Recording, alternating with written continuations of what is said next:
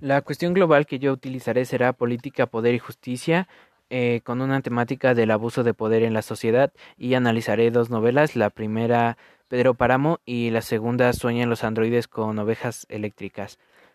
Bueno, Pedro Páramo es una novela del escritor Juan Rulfo, publicada en el año de 1955 y es una de las, de las novelas más importantes tanto para la literatura mexicana como para la literatura hispana, ya que logra, posición, logra dar a conocer la literatura de América alrededor de todo el mundo. Esto se debe a que tanto el escritor Juan Rulfo como su obra eh, son pioneras de lo que es la corriente literaria del realismo mágico que tiene origen en el continente americano. Eh, Juan Rulfo además es un eh, escritor que logra trasladar la forma de hablar, de pensar y de actuar de la gente del entorno rural. Em, esto, esto es importante ya que Juan Rulfo fue un escritor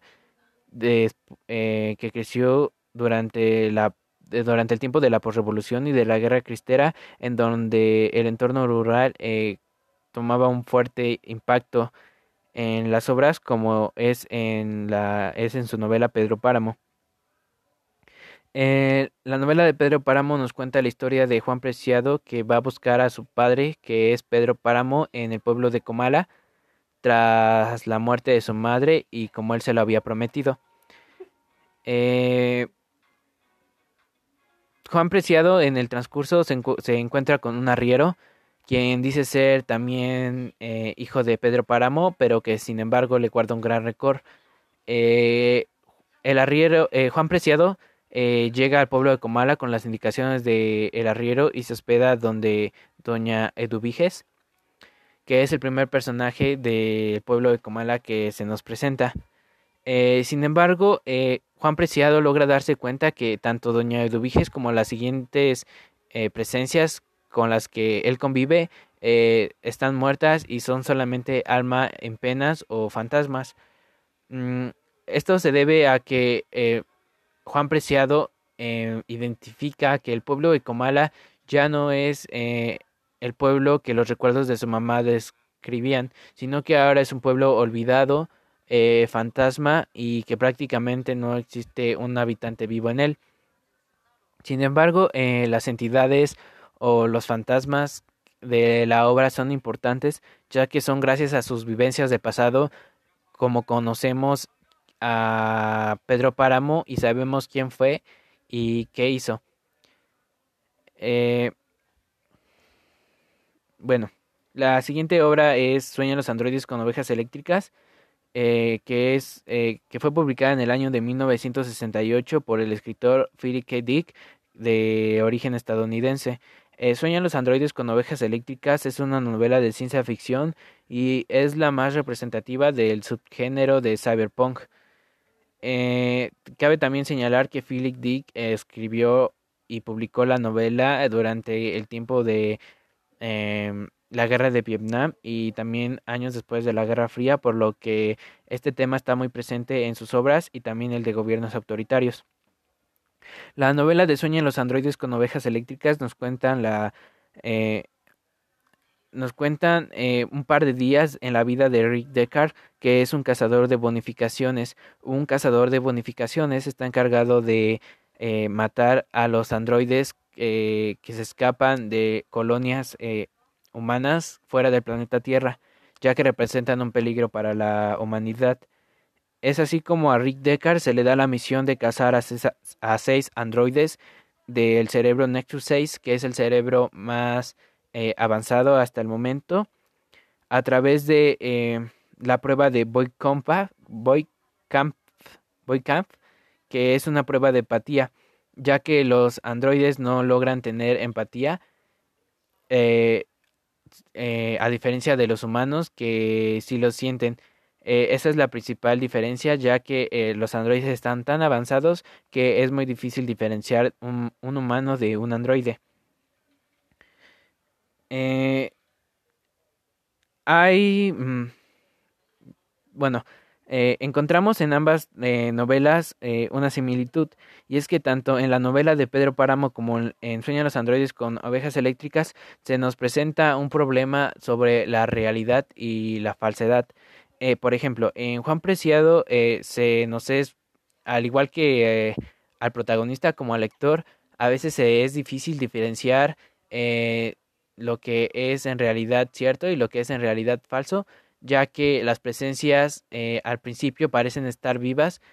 y esto logra que en la novela de Pedro Páramo el tiempo y el espacio eh, están quebrados y la realidad eh, está distorsionada. Algo similar sucede en la novela Sueñan los androides con ovejas eléctricas, ya que eh, al Philip, ah, perdón, al ser Rick Deckard un cazador de bonificaciones, se requiere de una persona con un poco de carencia de empatía para poder eliminar androides con sueños de vida. Eh, durante el transcurso de la novela, eh, eh, perdón, Rick Deckard presenta el problema de saber si él en realidad es un androide o es un humano y también siente este problema con algunos de los androides, pues sus respuestas parecen ser muy humanas y él llega a preguntarse sobre su existencia, si en realidad eh, es un androide con recuerdos falsos o es un humano con una vida aburrida y apausible. Y bueno, encontramos sobre encontramos en las dos obras eh, figuras de poder, eh, tanto en la novela de Pedro Páramo como en la novela de Sueñan las ovejas con sueñan, perdón, sueñan los androides con ovejas eléctricas. En, el, en la novela de Pedro Páramo encontramos la principal figura de poder justamente en el personaje que le da nombre a la obra,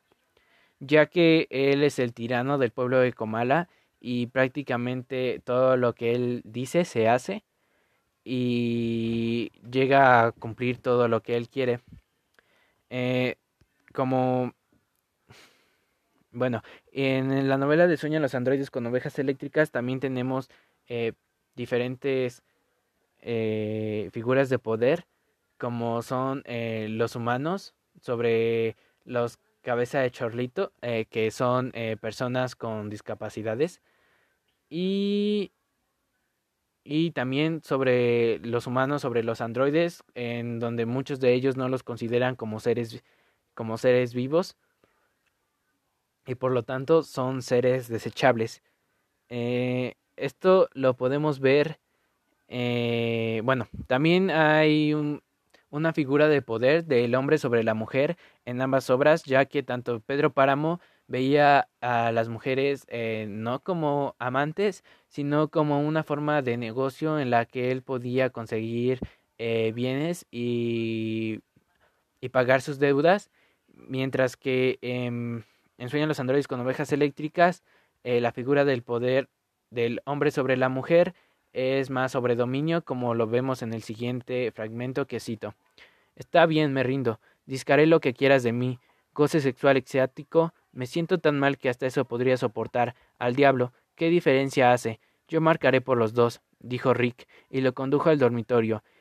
En la consola de Irán discó 594 reconocimiento satisfactorio de la sabiduría superior al marido en todos los temas. Sin embargo, eh, tanto en las dos obras encontramos también eh, una ética. Por ejemplo, en, Pedro Páramo, eh, el personaje reconoce que no todo lo que hace está bien y que pronto va a empezar a pagar. Mientras que en eh, en los androides con ovejas eléctricas, eh, Rick reconoce esta ética en los androides, ya que muchos de los androides tienen más sueños de vivir, más esperanzas, más ganas de vivir que muchos de los humanos que él conoce, como lo es precisamente a su esposa. Eh,